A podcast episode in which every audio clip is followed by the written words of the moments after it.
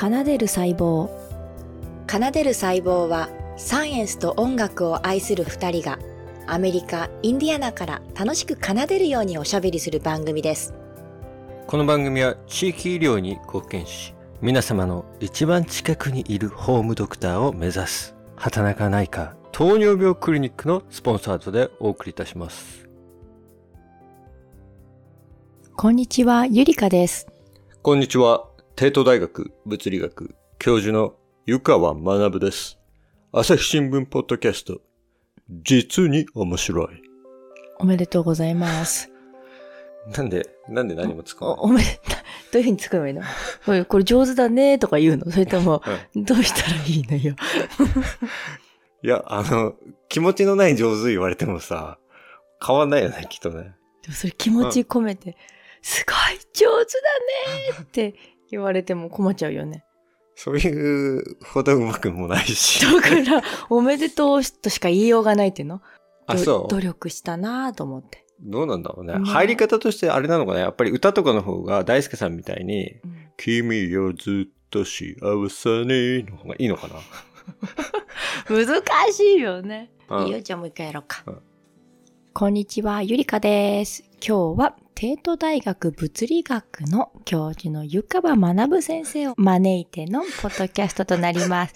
どうぞ、湯川先生よろしくお願いします。帝都大学物理学教授の湯川学です。奏でる細胞、実に面白い。ありがとうございます。今日は何をお話にここにいらっしゃってくれたんですか？現象には必ず理由がある。そうですよね。はい、あると思います。朝日新聞ポッドキャスト、神田大輔と記事の裏側に隠されたトリック、実に面白い。もしかして番組を宣伝にいらっしゃったんですか？いや、ゆりかさん普通だね。全然笑わせられないな、これ。難しいな。見てないってことがバレちゃってるってこと？私。X の決心見てないんですか？うん、わかんない。だって、アメリカにいたでしょ。いや、いましたよ。どこであなた見る機会を得たんですか？え、福山雅治さんのうん番組を僕が見ていないと。でも、えーうん、そして父になる。もう最高でしたけど、うん。やっぱ、これ指は、この目と目の間に人差し指、うん、うんほっぺたに中指。うん。え実に面白い。これです。おめでとうございます。隠し芸を披露できて。本当に実に面白かったです。というわけで、はい。今回はですね、大輔さんゲスト会のパート3になります。すごくね、考えさせてもらえるね、すごいいい会が続いてるんですけども、パート1ではですね、振り返りますと、アメリカの平和教育とですね、銃規制について、えー神田さんが、えー記者になるきっかけも含めたお話が聞けました。そしてパート2ではですね、えー朝日新聞リスナーさんたちがですね、いかに優しくて真面目でよく聞いてくださるかということを様々なね、分析、データとともにですね、えー大輔さんの妄想も含めてですね、非常に面白く語っていただきました。うん。それで今回パート3ではえー話題がですね、少し動きましてですね、ゆりかさんの人生をかけたですね、人生をかけたらなんてそんなね。英会話のこの本の話になってきます。そうそう、英会話というか、英語と日本語のコミュニケーションの、を手助けする。そうですね。これが世界平和だという話で、神田大輔さんがうんやってきたことと、ゆりかさんがやってきたことが、まさかの、ほとんど一緒だったということに気づくというね。恐れ多くも、本うわもう当にありがたかったです。ともしかしたらこのパート3を皆さんに聞いてもらうために、パート1とパート2をやったと言っても過言ではないと思いますね。本当、はいそんな。そのために大輔さんに来ていただいたと言っても過言ではないですね。ちょっとついつい引き出されちゃってね、ちょはいっと、まだ公開してない事実まで公開しちゃったわけよ。いや、もう楽しみ。皆さんの感想を聞くのが僕は非常に楽しみなので。そうね。じゃあ振ってください、ゆりかさん。さあ、湯川先生。若者のニュース離れ、そこにはどんなトリックが隠されているのか。じゃあぜひ、パート3をお聞きください。奏でる細胞。今ね、もうでもようやくそこに来てんじゃないかなっていう気持ちがあって、大きい主語で話さない人たちの方が主役になる時代が来たなって思ってるんですよ。大輔さん、ご心配なく、私が教科書を作りましたから。そこですよね。これは、嬉しいですね。嬉嬉しい言葉を聞けましたね。というのはですね、私は科学者をずっとしてたんですけども、英語が苦手だったんですよ。そして、英語が苦手なのか、それとも相手が私に話したいことがないのかっていう、うんうんもうそういうループに入ってしまって、私はこの国に英語を話しに来たのか、科学を話しに来たのか、何を話しに来たのかがわからない時期が5年間あったんです。うんで、それで一旦科学者というそういう研究をするってことをやめて、とまあいろんなことがあったんですけども、ちょっとその世界から遠のいて、全く違うことを始めたんですね。それは日本語を教えるってことだったんですけども、まあ勉強し直して、で、その時に3年ぐらいはまあ仕方ないって思って仕事をしてたんだけれども、ある日、あ、あの最初の5年間の英語がわからなかったのは、英語がわかんなかったんじゃないと。システムがわかんなかったんだ。会話の形のシステムが分かってなかったんだってことに、肌と気づいて、それは、相手も私に心を開いてくれなかったし、うん私も相手に心を開かなかったから、こりゃ会話そのものが成立してないんだなっていうことに気づいたんですよ。まあ私の場合はですね。うんそれで、あ、会話って一体どうだったんだろうって、日本でやってきた会話とかを、こういろいろと考えたときに、会話には方法があると。おそれで、それは英語や文法や、いろんなことをちょっと置いといて、会話の形の教科書がないと、人は、せっかく習った文法っていうものを、会話まで持っていけないんだなっていうふうに気づいたんですね。で、同時に日本語を学ぶ学生たちも、そのアメリカ人の気持ちで会話しようとするから、噛み合わないんですよ。うんうん相手の日本人と。ということは、ちょっとアドレスしてあげて、お互いに、こう、川と川の両両岸にいるとしたらば、石を、こう、この石を渡っておいでと。お互い。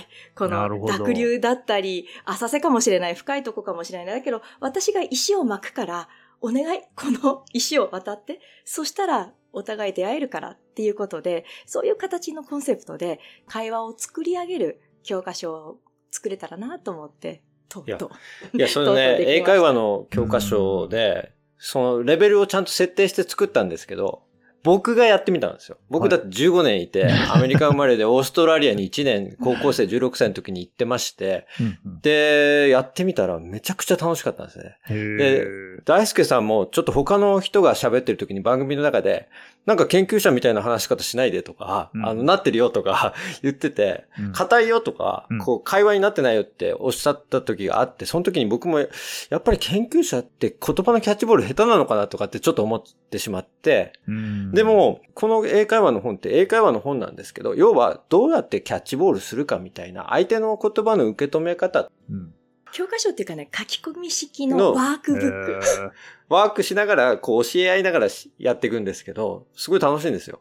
で、ぽこのポッドキャストももしかしたらそうなのかもしれないですけど、必死にね、学んだ知識を、こう、学会とかで発表するときって全然自分表できない自分の声が、こう、ポッドキャストで出せるし、で、英会話に関しても多分、そういう、こう、心が出しやすい、英会話っていう頭でやるんじゃなくて、普段の、やっぱ自分が正直に思ってること、考えてることみたいなのを置いたときに、距離が縮まってって本当に仲良しになれるのかなと思ったりしたんですねそ。したら、とあるアメリカ人の学生がですね、その、アメリカ人の学生は日本語を勉強している人。で、その会話相手っていうのは、とアメリカに住んでいる日本人の中学生だったんですね。で、うんその中学生っていうのは、まあ、思春期にアメリカに来たものだから、授業はわかる、英語もわかる、でも、話したいことが話せる相手がいないと。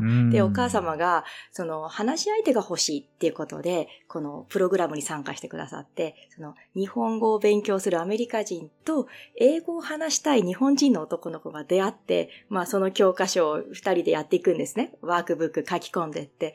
で、12回セッションが終わった後の、アメリカ人の学生の感想が、先生分かったよと。これが世界平和だってことが分かったんだよって言われて、まさかそこは想定しないで作ってたから、え、ど、どういうことなの？っていう話をしたらば、先生って僕は、と日本の歴史も勉強した。そして原爆ってことも分かった。で、これから広島に行く旅の計画も立てている。だけれども、あまりに大きくて、自分は何もできないと思ったって今後もできないだろう。僕がどんなに有名になっても世界平和を作ることはできないだろうと思ってとってもショックだったんだよって。だけど、一人の男の子に会って、一生懸命自分の思いを伝える。しかも彼は日本語で伝える。その日本語を習ったから、その時に僕は何かできるかもしれないと思って、だからそれは先生、世界平和なんだよって言うんですよ。ちょっとね、びっくりしちゃって、あ、会話や聞くこと、話すことの先に、あるものとして世界平和っていうのは嘘じゃないなっていうふうに、実はあまりに大きなテーマだけれども、少し思ってるんです。ゆりかさん、あの、そのテキストはどこで手に入るんですか？今すぐ欲しいんですけど。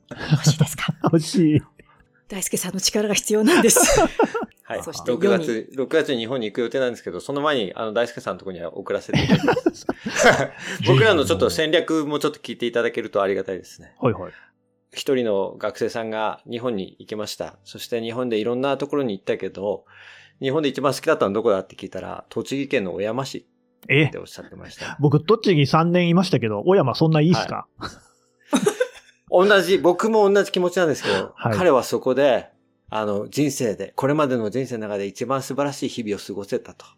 温かいホストファミリーと、温かい学校の仲間たちに会えて、夢のような日々だったと。どこよりも好きで素晴らしい街だったって言ってくれるんですね。それくらい、人と人とのその心が通じた時に与える影響って大きくて。京都も行ってるんですよ。東京も行ってるんですよ。うんうん、仙台も行ってるんですよ。でも、栃木県の小山市が一番、一番だったって残るんですね。そのくらいなんか人と人の心が通じるって大事だなと思って。うん、この、これが世界平和につつながっていくっていうのを教えられながら活動してるんですけど。いやー、本当ね、その通りだと思いますね。今この時代に我々みたいな報道の仕事、あるいはマスメディアの仕事って何が必要なのかっていうところがすごく問われてると思うんですよ。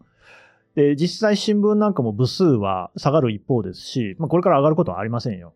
で、それから、あの、ロイターとオックスフォードが共同でやってる研究なんかを見ても、世界的にニュース離れが進んでるんですよね。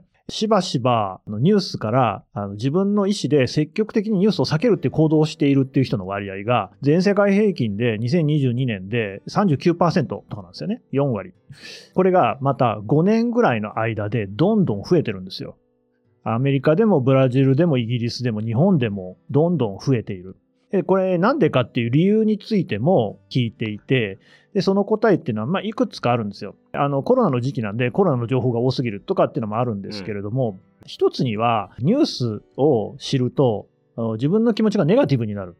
でまあ、いろんなネガティブがあると思いますが、例えば戦争が起きていますとか、災害が起きています。ね、あの日本でもね、能登で大きな地震があったりっていうので、正月から心を痛める人多かったと思いますけれども、うん、つまり、まあ、いろいろこう自分の心をかき乱すことがたくさん載ってるんですよね。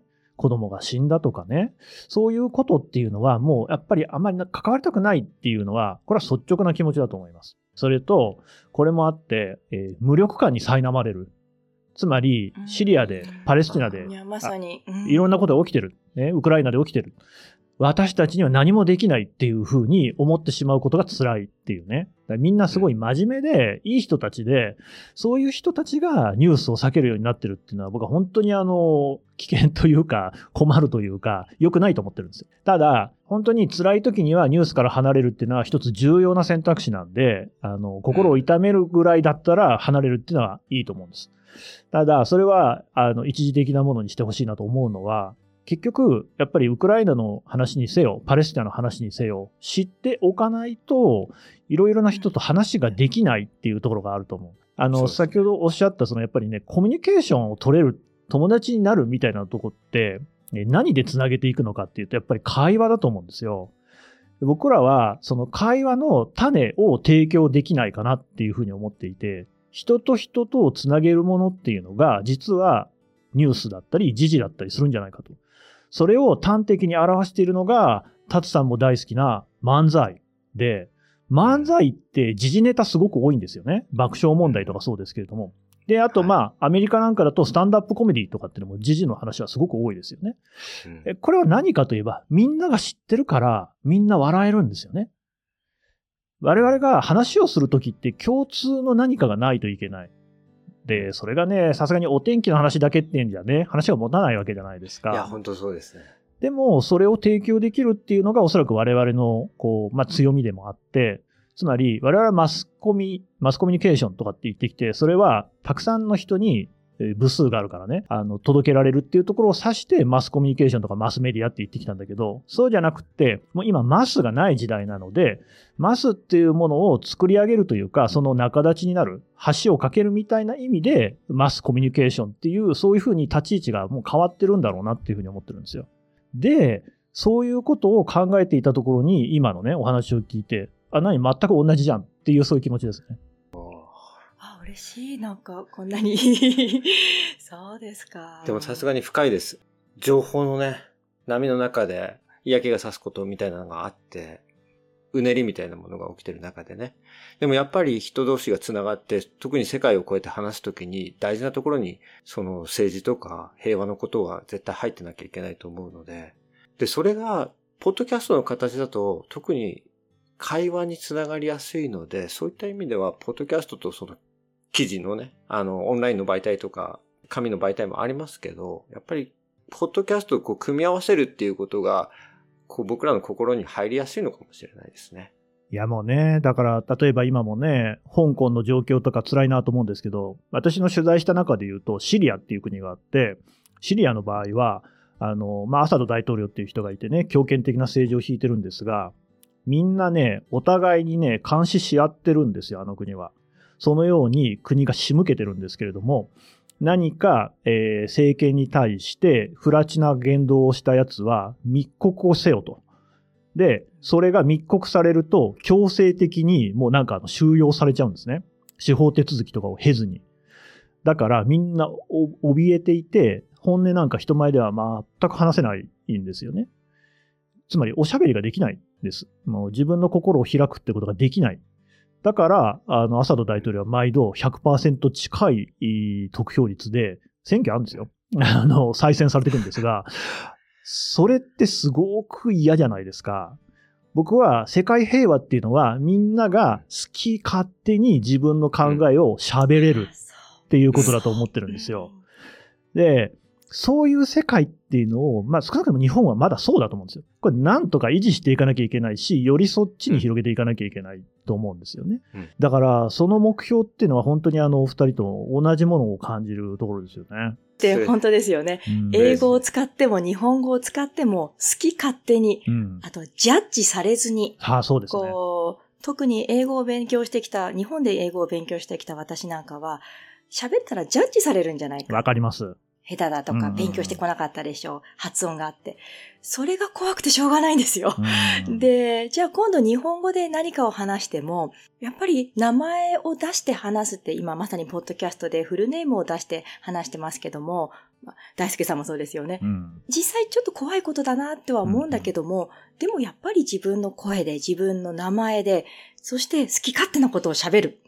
そしてジャッジ、まあジャッジされる時もあってもいいんだけれども、うんまあ変なジャッジはされない。その安心感の中で話すっていうのを、こう、日本語でも英語でもできたらいいな。そしてそういう相手とコミュニティがあったらいいなっていうふうに思っていて。うん。壁のないね、コミュニケーション続けて。いや、僕ね、その奏でる細胞という名前の中に、細胞の研究をし続ける中で、ヘテロジェネイティって言葉なんですけど、同じ細胞だと思われていた。例えば皮膚細胞に関しても同じ細胞をこうやって培養して分裂させていった時に、全部が異なってたんですよ。同じ薬をかけた時に、こうシグナルを見ると、ある細胞はすごくセンシティブで、ある細胞はものすごく、あの、その反応に対して無視してるようなのがいたりしてですね、あの、全然違うリズムを奏でてたんですよ、細胞たちが。で、この細胞の世界が病気にになったり病気じゃない時のその差を見てから、見て医療応用みたいなのやってるんですけど、非常に仲良く隣の細胞に気を使いながら生きてる細胞たちが、ある時そのネットワークが乱れてる時が病気の状態だったりするんですよ。それぞれ一個一個の能力は変わらなくても、隣の細胞とのやりとりがおかしくなったために、細胞全部が崩れていくみたいな。あの、細胞の世界、こう生き物の世界っていうのは、その調和、綺麗な調和だけど、一個一個を見ると個性的なんですね。個性をそれぞれこう持っていて自由に好き勝手喋っていいってさっき言ったのが、その細胞の世界も一緒でみんなが自由にやってると。でもいざ協力、しようよって言った時に一緒に協力するから、その声がちゃんと届いてみんなが調和するから病気にならなくて済んでて、そのシグナルが狂ってしまうと病気になっていくみたいなのがあってですね。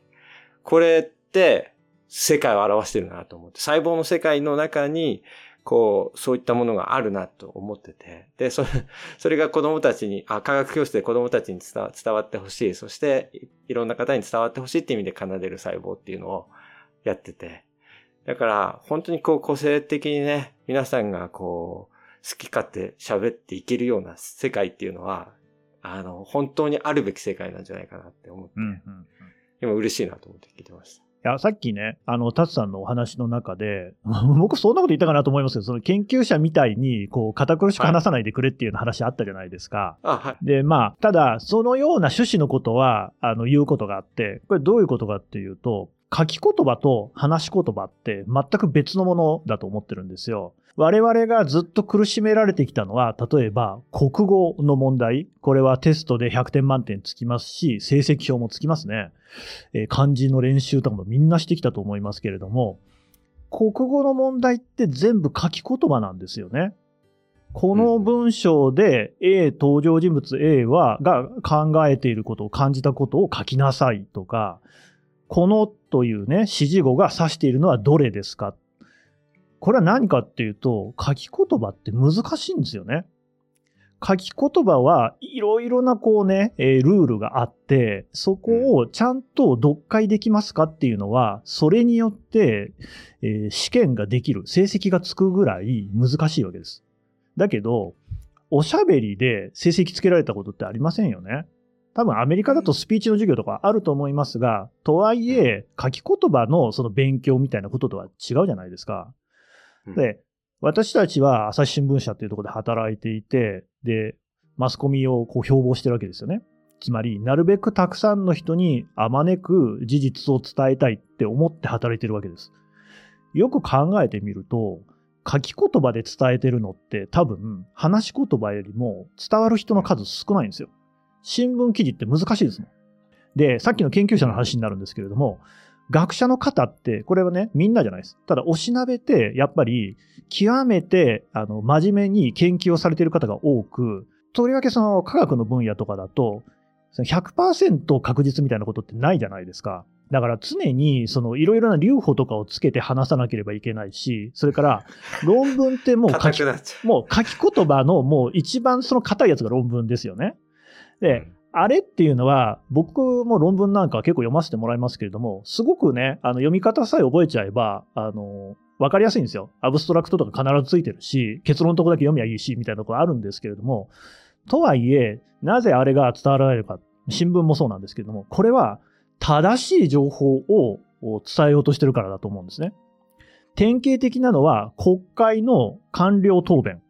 彼らは議事録に残るので、間違ったことは絶対言えないわけですよ。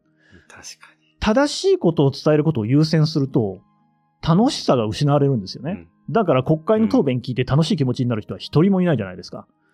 日本の政治家のコメントがつまんないのも、正しいことを言おうとしてるからなんですよね。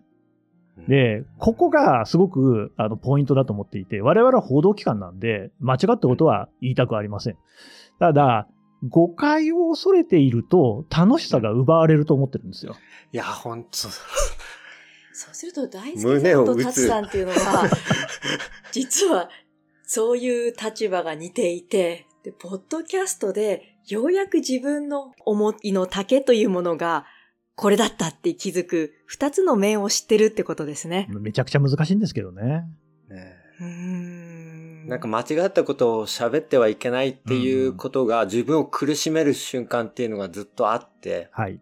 でもそれを壊してね、話さないと人には届かないっていうのを、なんかポッドキャストの世界から皆さんから教えられて、あとは子供たちですね、僕たちあの科学教室というのをスタートさせて子供たちのための科学教室というのを8年ぐらいやってるんですけど、子供たちにも届かないんですね。とにかく正しいことを話そうとだけ思ってると、うん、楽しさが伝わらないんですよ。うんうん、でも、子供たちが求めてるのは正しいことよりも、僕たちが研究に夢中になってたり、自然の美しさに、謎に本気になって、これ不思議だなみたいなのを感じてるのを見せないと伝わんないんですよね。はい、あの、何かの回でお二人が話されていたと思うんですけれども、その学会なんかだと、えっ、ー、と、質問で刺しに来る人がいるっていう話してましたよね。で、いや、私もそういうのを見たことがあるわけですよ。うん、なんだったら記者会見とかでは私たちが指す側かもしれないんですよね。で、それをこうね、聞いた時に思ったんですが、やっぱり社会のあり方として、さっきあのシリアの話をしましたけれども、あれは国がそのように仕向けているっていうケースでしたが、少なくとも日本とかアメリカのような国では、そういうことは誰も別にそのやれとは言われてないですよね。やんないとあの、なんか殺されるっていうようなことはないわけなのに、もかかわらず、うん、やっぱり社会が、あの、そうやって指してきたわけですよ。うん、間違いを許さないっていう感じで、うん、こうね、しかめっ面で臨んできた。ところが、あの、まさにね、えー、例えば佐々木亮さんとか、他のね、若手の研究者の方もね、たくさん番組出てらっしゃいましたけれども、みんなそんなこと全然こうね、ないじゃないですか。今の若い世代の人たちはもっと寛容だし、あの、相手のいいところを認めようっていうこう空気に溢れてますよね。で、これは別に誰かに言われて変えたわけじゃなくて、やっぱり我々がもうあの、つなぎの世代である我々も含めて、ちょっとずつ一人一人で空気を変えてきたっていうことだと思うんですよ。でだから、もっとね、我々はね、自分がこれまで成し遂げてきたことに自信を持っていいと思うんですよね。いや、本当に思います。あのね、古典ラジオの一個大きな業績が、あの偉人の人たちが、あの、流度を細かくして、そのレゾリューションを上げて見ていくと、実は欠点が結構あると。はいはい。で、同じように、僕たちも大学教授とか、昔だったらもっと神格化されていて、何でもできるような人たちで、粗相があってはいけないとかっていう人たちも、もっと、こう、身近な存在になってきたと言いますか、情報がそれこそ広がってきたおかげで、どんな人も間違いをするし、そんな完璧な人たちばっかりではないっていうのが受け入れられてきたので、もうみんながこう自由に発信しやすくなってきてる土壌が育ってきたっていうのはあるあるかもしれないですね。それは感じてますね。今日ちょっとそれで、あの、はい、お二人に一つね、聞いてみたいなと思ってることがあるんですけど、えっと、アメリカやばくないですか？あの、僕本読んだり、報道で聞いている範囲でしかないんですけれども、はい、アメリカの方がむしろ今日本よりも一定の価値観を踏み外した時に糾弾されたり、社会から阻害されたりっていうことが起きているような印象もあるんですけれども。えっと、まずは、インディアナという土地柄が大変広いと。そして、あとは、住む場所と政治的思考、住む場所と、あとは宗教っていうのが意外と隔離されてるんですね。先ほどの、あの、貧しい人たちがいるところ、危険だと。奏でる細胞。はい、ということで聞いていただきました。神田大輔さんのゲスト会、パート3でした。えー、大輔さんとゆりかさんのこの二人のね、お話はとても考えさせられるので、僕はずっと聞いてたいなと思いました。いかがでしたか？ありがたいよ。初めてお会いした方なのにね、お話を合わせてくださって本当にありがたく思いました。なんと言ってもね、今回打ち合わせないんですよ。ゼロ。はい。本当私、しかも私が何者でもないというのに、現れてくださって、本当にありがたい。僕自己紹介はしてたんですけど、それ自己紹介だけで、うん、そういえばゆりかさんの紹介してなかったんで、そう。あの、ゆりかさんのバックグラウンドも、その、取りながら知っていただいたって感じなんですけど、もう理解力が早い。そうね。ねありがたいわよね。でも本当になんか、あの、準備してないので、すべてのリアクションとか、あと、話の展開とかが、あの、もう裸ですよ、僕たちは。もうその場その場で、あの、頭の回転で対応したんですけど。でもまあ私もさ、忍たま新聞で育ってるからさ、うん、なんかトーンは分かってるわけよ。そうよね。うん。やっぱ朝日新聞っていうものの背景で育ってるものがあるから。そうよ。大輔さんも、そうよ。その、なんて、近いものが、ね、有料なリーダーだったと思うよ、私。朝日に関しては。そうだよね。うん。まあ、僕配ってる方でしたけどね。そうよね。はい。あ、竹の子摘みって知ってる？え、若菜摘みいや、違う。そっちはさ、若じゃんか。そう。タケノコ摘みってご存知？うん新聞をタケノコのように折っはいはいはいはいはい。積むんですずーっとね、こうね。はいはいうんうん。僕より美しくタケノコ積める人いないんじゃないかなっていうぐらい、綺麗にタケノコしてたよ、俺。タケノコ積むのタツだったわけね。すごいね俺。石垣とか組むのもうまいじゃん。そうだね。実はね。職人隠れ。意外と職人系なんだよね技としてはね。うんあれよね。一度、スカウトされたこともあるもんね。あそうそうそうの、造園業のそう、バイクの社長にね、スカウトされる。前にカゴがあって、後ろにもカゴがあって、さらに荷台があるんだけど、俺300部配んなきゃいけなかったから、うんちょっと他の人が見たことないような、ちょっとタケノコがそびえてる。前見えないんじゃないのっていうぐらい、今ダメかもしれないね。もうできなくなってるかもしれなそうい。ね。あの時の写真撮っときたかったな。芸術的な。あ本当、はいやってました。ということで、えっと、振り返るとですね、まず、うん人と人とをつなぐのはですね、会話だというセリフが僕の心にはすごく響いたんですね。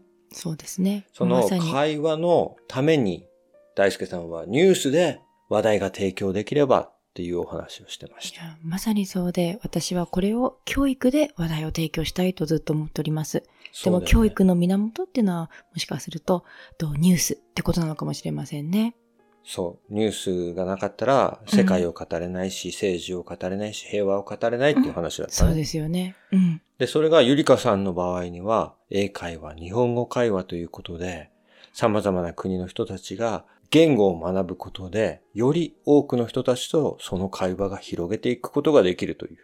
そうです。ですよねさらに、外国語を話すということは、母国語を理解するということにつながりますので、自分自身の心のあり方、心の形を理解することにつながっていくんですね。と大輔さんはニュースで話題を提供したいとおっしゃってたんですけども、うん。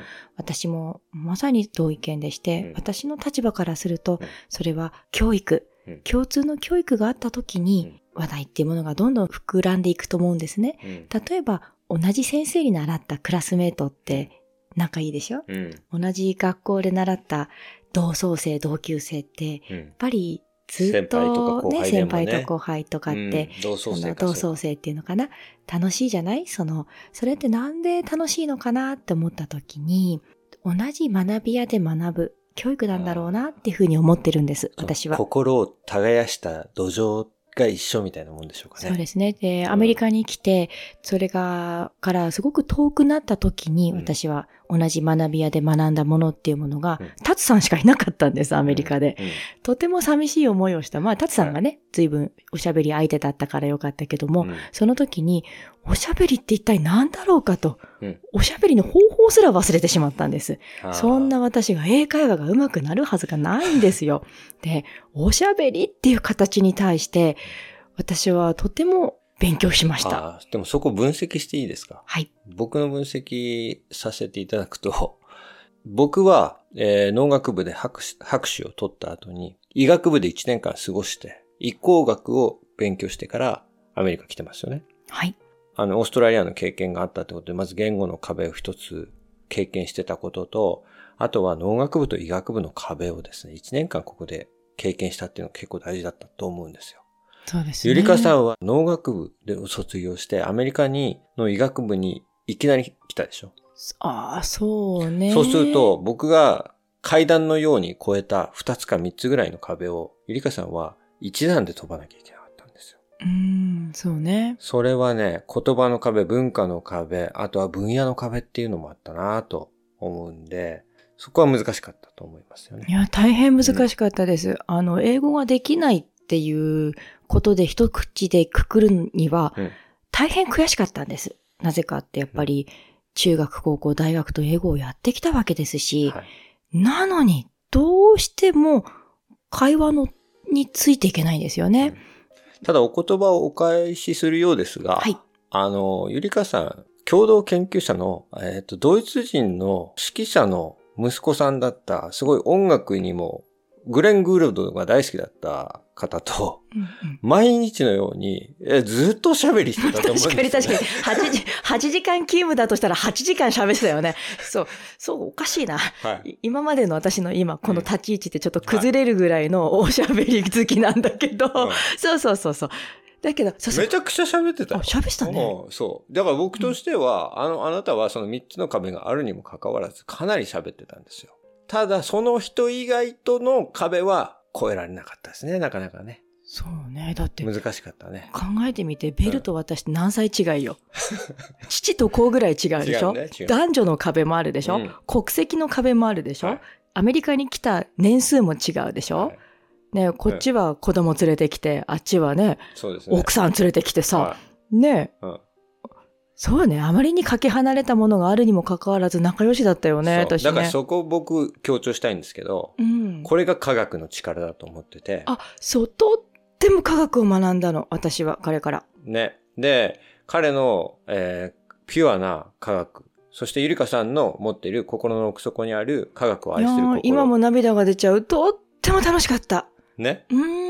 博士とってよかったなーって本当に思ったのよ、私、あのそ時。こに立ち返ろうってことで科学教室を立ち上げて、で、アメリカで育つ日本の子供たちとか、えー言葉の壁を感じている子供たちに、科学っていうものを教え続けたのが僕たちの科学教室の原点だったと思うんですよ。そうねで、話を朝日新聞に戻すと、うん。大輔さんが話題で、会話でね、ニュースのことを語ってほしいと考えるように僕たち科学教室でいつも言ってたのは、うん。この実験したこととかを、ワクワク食卓で、ドキドキしたことね。うん、不思議だったこととかを、食卓や、あとは家族旅行で、家族で、あの、動物園とかに行った時に、この話科学教室で聞いたよね、みたいな会話が広がるようにってことで、いろんな実験や話をしてきたよね。そうそうそうそう。その会話の種をまくっていうのが、うん。多分私がとっても好きなことなんだなっていうふうに気づいたのも、うん。こう、博士を持って科学をやってた時も、うん。科学教室にを立ち上げた時も、うん。そして今、うん。とリベラルアーツで教えてる時も、うん。こう私のうん。ライフワークは、うん。会話の種をまく人。まく人ってことだよね。そう、種をまきたくてね、農学部に入ったんだけども、うん。その、実は私は、あの、植物の種でもなく、んあの、動物の種でもなく、うん会話の種に行き着いたのね、私ね。うんそそうそうそう。それがいいじゃん。その、いうこと？それが花を開いて、うんい。ろんなところで、こう、その会話が広がっていくということで、うん。あの、朝日新聞ポッドキャストもそうだし、うん僕たちの活動もそうだし、うん。あと科学系ポッドキャストの日をやってる科学系のポッドキャストの皆さん、うん。それこそ今回も出たサイエントークのレイさんとか宇宙話のりょうさんとか。それ以外のあの科学系ポッドキャストが本当にたくさんいるんですが、皆さんも言ってるのは、この科学の話題がですね、普通の生活にこう染み込んでって、自然と話題が出るようになってほしいっていう気持ちを込めてやってるのね。そうね。皆さんから伝わってくるね、んそれね。会話の中にエッセンスが入りますようにっていう願いがいいんじゃないでしょうか。なんかどうもありがとうございます。まとめていただいて、いなんか大輔さんのその志と私の気持ちをこう、なんか組み上げてくださってありがとうございます。私もちょっとスッキリしました。なぜこんなに楽しかったかっていう理由が分かりました。ありがとうございます、タツさん。はい。ということで、えー今後ですが、パート4ではですね、アメリカやばいという話題が、あのー投げ込まれましたので、うんアメリカやばいよねっていう話になっていくんですけど、まあ日本もやばいよねと僕も思ってて、これも打ち合わせなしだったんで、えーその時その時で、あの心に浮かんだことを、まあ話し合ってます。裸の配信は続きます。ということで、パート4も楽しんで聞いていただければと思います。また今後なんですが、えー実はパキラジっていうラジオご存知ですか？はい。そうですね。パキラジさんの方に、えー僕たち、えーすごい面白いイベント、53番組が集まるイベントなんですけど、うん慣れ初め音色という方に参加させていただきます。うん。で、こちらで、えー音楽に関わることで、そのいろんなポッドキャストにね、集まってほしいっていう、パキオさんのですね、肋骨パキオさんって言うんですけど、パキオさんの思いに、えー本当に多くの方々が集まってるんですけど、そこに僕たちも参加させていただきます。で、パキラジさんね、なんと日本のポッドキャストアワードにうん。ノミネートされております。おめでとうございます。ということで、えーパキラジさんからね、わざわざ僕たちにね、声をかけてくださったんです。本当に呼んでいただいて、ありがたいわ。ありがとうございます。うん楽しみにしてます。こちらね、3月から始まります。またね、えー、えっと、3月のね、頭に科学系ポッドキャストの日、今度はですね、腸内細菌相談室の鈴木大輔さんがホストになって、テーマは出会いとなってますので、はい。こちらもえーノーベル賞受賞者をね、お呼びして、えー送りたいと思ってますので、おはい。ということで、今後も奏でる細部を楽しく聞いていただければと思います。以上最後まで聞いていただいてありがとうございます。お相手は科学教室の先生、タツと、ゆりかでした。バイバイ。バイバイセコ。